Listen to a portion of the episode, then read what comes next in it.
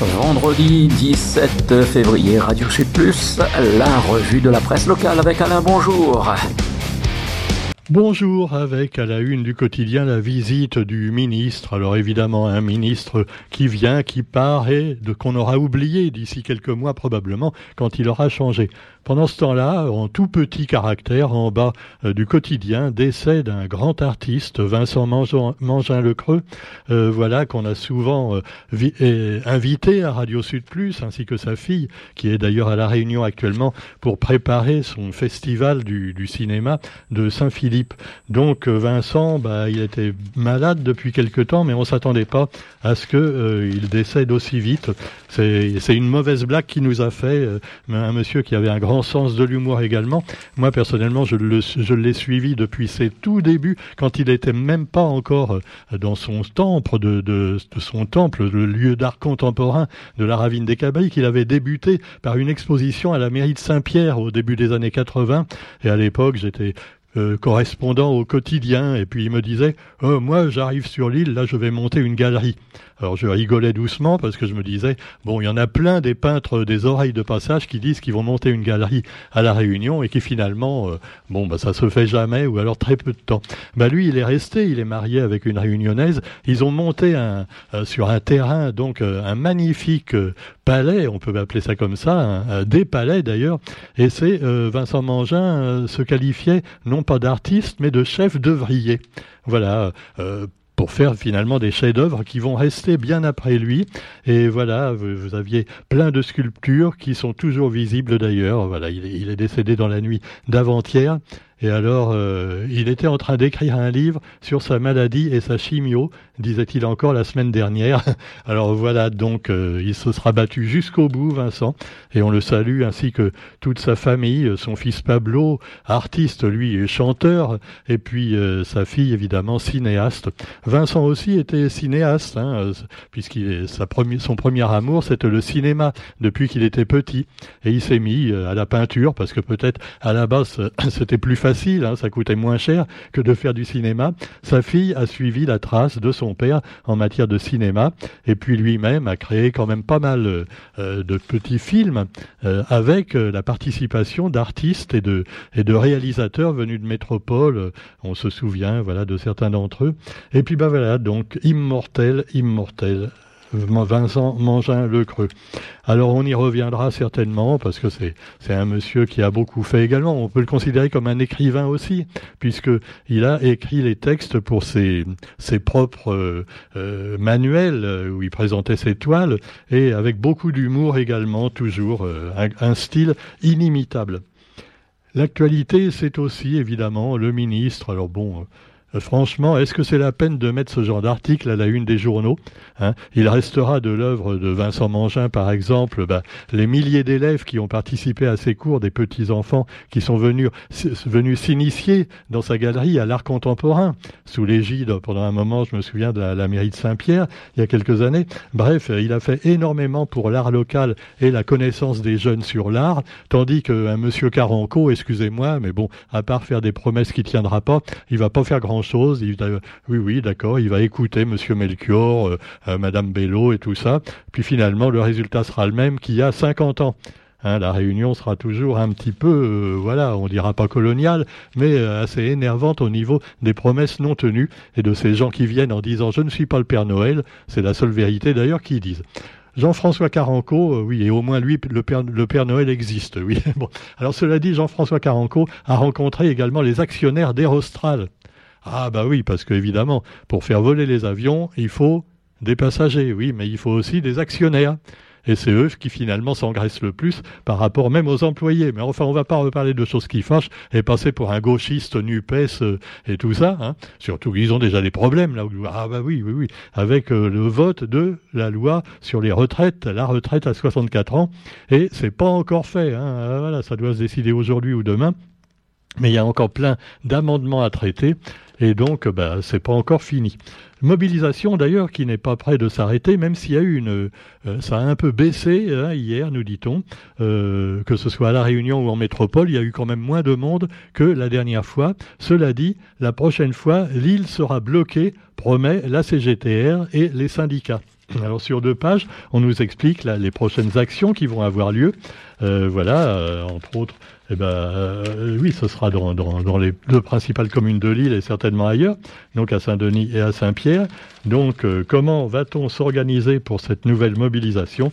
Détail également dans les journaux. Et puis la pénibilité est dans les têtes également, puisqu'on parle beaucoup de cette retraite qui va être retardée. Il faut penser à ceux qui ont des boulots pénibles et qui souvent à 60 ans sont complètement usés, voire même avant. Et on leur dit maintenant, euh, bah désolé, faut travailler un peu plus. Et après, ils vont, voilà, ils vont atteindre 64 ans, ils vont mourir de cancer dû à leur, à leur situation, à leur travail ou autre. Et puis voilà, euh, mourir de vieillesse, ce sera peut-être pas le cas pour les plus démunis. Alors voilà, vous avez une ambiance carnaval pour dire non au gouvernement à Saint-Denis. Il y a eu 2500 personnes, nous dit-on, hier. Et puis alors, un autre sujet qui fâche, la région peut-elle financer la continuité territoriale? Alors hier déjà, on vous en parlait un petit peu. Après une décision de la Cour administrative d'appel de Bordeaux, un arrêté interroge sur la possibilité pour une région d'intervenir financièrement dans la continuité territoriale. Alors selon euh, cette Cour administrative, ça relèverait de la compétence de l'État. Bon, d'accord, mais dans ce cas-là, est-ce que les passagers, eux, vont continuer à gagner un petit monnaie pour voyager? Parce que c'est ça qui nous intéresse le plus. Alors évidemment, on imagine que la région et l'État vont se renvoyer la balle encore pendant des mois et des mois, et pendant ce temps-là, qui c'est qui trinque? Eh ben oui, c'est les consommateurs, ce sont les passagers. Enfin, passagers éventuels. Hein. Alors vous avez quand même euh, la région qui demande un cofinancement de l'État pour ses projets de lycée également. Et là, elle l'a demandé par, l'intermédiaire de notre sous-ministre de l'Outre-mer, Jean-François Caranco. Oui, j'ai plaisir à l'appeler sous-ministre parce que son patron, en fait, c'est Darmanin. ah, Gérald. Ah, Bon, ben alors cela dit, on va pas reparler de choses qui fâchent, comme je vous le dis toujours. On peut parler quand même de ce gendarme qui a été condamné.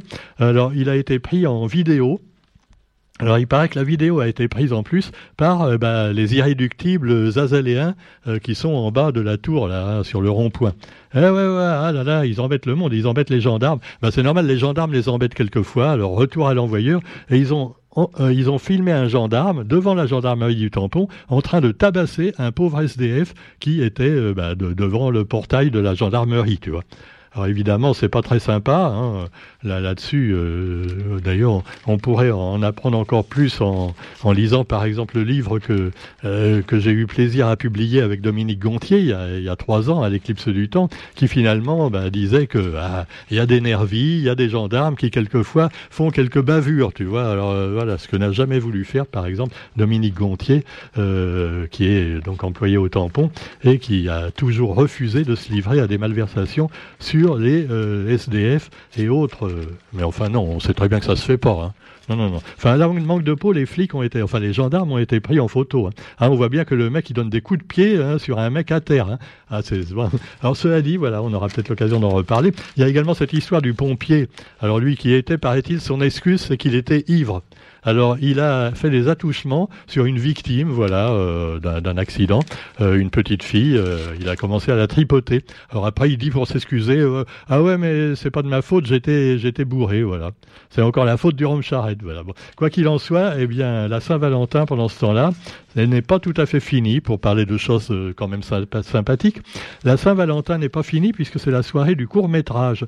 Alison Rivière organise cette dernière soirée au théâtre Champfleury ce vendredi à 19h, des courts-métrages intimes qui entremêlent le plaisir et le désir dans une soirée érotique, mais attention, attention, c'est pour les plus de 18 ans seulement. Ah bah pourtant, moi je sais que quand j'avais 14 ans, 14 ans, ça m'aurait intéressé. Ah non, 18 ans, voilà. Il euh, faut attendre d'être un peu vieux pour. Euh, ah, ben, c'est comme ça, allez, circuler, il n'y a rien à voir. Par contre, il y a à voir pour les jeunes et les moins jeunes, avec toutes les sorties du week-end qui sont également présentées par vos journaux. Alors vous aurez le Réunion Comedy Club à la Cité du Volcan, euh, à la Plaine des Cafres, hein, nouvelle génération du Réunion Comedy Club, les petits jeunes qui débutent et qui essaient d'être aussi drôles que leurs aînés.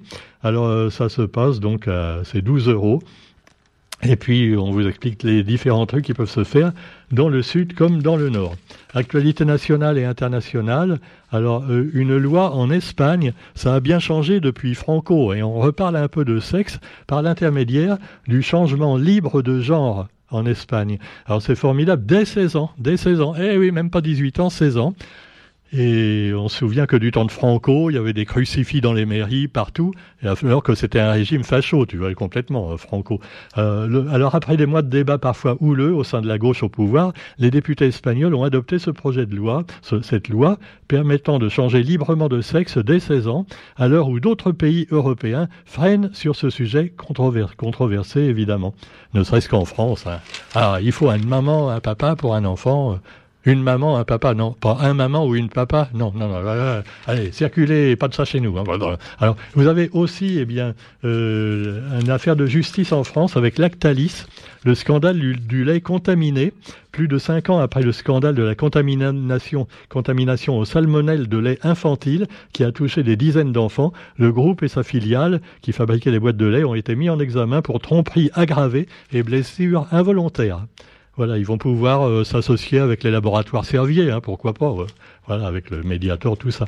Ah là là, bon, pendant ce temps-là, vous trouverez également toujours le retour sur le drame turc et syrien, à savoir eh ben, les immeubles démolis par centaines, voire par milliers, et au moins 45 000 victimes, et il y en aura probablement d'autres malheureusement, dans ce tremblement de terre et ça a attiré les foudres de certains lecteurs de Charlie Hebdo qui n'ont pas du tout apprécié la, euh, une de Charlie, qui disait ah ben maintenant il n'y a plus besoin de bombes. Hein. Ah, oui, c'est sûr. Voilà, on imagine Bachar el-Assad euh, qui veut détruire la Turquie. Il a plus besoin de bombes, un petit tremblement de terre et hop, c'est fait. Alors évidemment, c'est un petit peu douteux comme plaisanterie, mais on connaît Charlie. C'est tout à fait dans leur genre, hein, même si, eh, si eux-mêmes ont eu à souffrir donc du terrorisme. Voilà. Sur ce, eh bien, on vous souhaite quand même une bonne journée, en espérant que mon humour n'était pas très trop noir. Mais franchement, ça m'énerve quand je vois des unes de journaux consacrées à des mecs de passage qui seront oubliés, même par les Français de l'Hexagone dans dix ans et qui euh, finalement, euh, bah, on ferait mieux de faire la une avec des artistes qui viennent de décéder, comme notre ami Vincent Mangin. Et on souhaite bon courage à Aurélia, à Pablo et à Liline. Allez, bonne journée à tous et à lundi pour la prochaine revue de presse. Demain, ce sera nos amis du rock et du blues demain matin. Eh oui, Franck et Thierry, notre cher président bien-aimé, Thierry Abou. Thierry Bertil, bah, pour l'instant, on le verra plus. Pour l'instant, dans la langue la pointe zo, je suis obligé d'arrêter provisoirement notre petite émission euh, où on était avec Alain Macri et Thierry Bertil parce que Thierry est très très occupé. Alors là, je sais qu'il prépare les soirées et les journées de la poésie qui ont lieu dans à la mi-mars. Hein. Voilà, moi-même, je fais un petit truc pour les journées de la poésie et donc vous pourrez voir plein de poètes, euh, voilà, qui poètent quelquefois plus haut que euh, ce qu'il faudrait. Mais enfin bon, cela dit, il y en a des très sympas. Il y aura un super truc à Saint-Pierre aussi le 17, je crois au soir, avec tous les grands dallons, les grands poètes des années 70, voilà, à découvrir absolument. On aura l'occasion d'en reparler, pourquoi pas, avec Thierry Bertil, qui est trop occupé maintenant pour faire de la radio avec Radio Sud Plus. Mais enfin, il reviendra, hein, il reviendra. Quant à Alain, eh ben lui, il nous envoie toujours ses chansons, mais ça, ça n'est pas suffisant pour qu'on fasse une émission structurée, et je veux pas rester tout seul. Euh, j'aurais l'impression de répéter les mêmes conneries que dans la revue de presse quotidienne. Voilà. Allez, bonne journée à tous en tout cas, et à très bientôt. Ah, je vous également la rediffusion cette semaine de page en partage que euh, on a consacré euh, à Jacques Poustis qui est décédé lui il y a un an hein, et on avait diffusé l'émission cette émission il y a environ un an justement. Et là on va la remettre à l'honneur quand même un petit peu pour notre ami Jacques et les belles chansons qu'il a faites. Et, et lui aussi il n'a pas eu droit à un hommage à la une des journaux. Et je trouve ça assez lamentable. Voilà. Allez sur ce bonne journée à tous et bon week-end. À lundi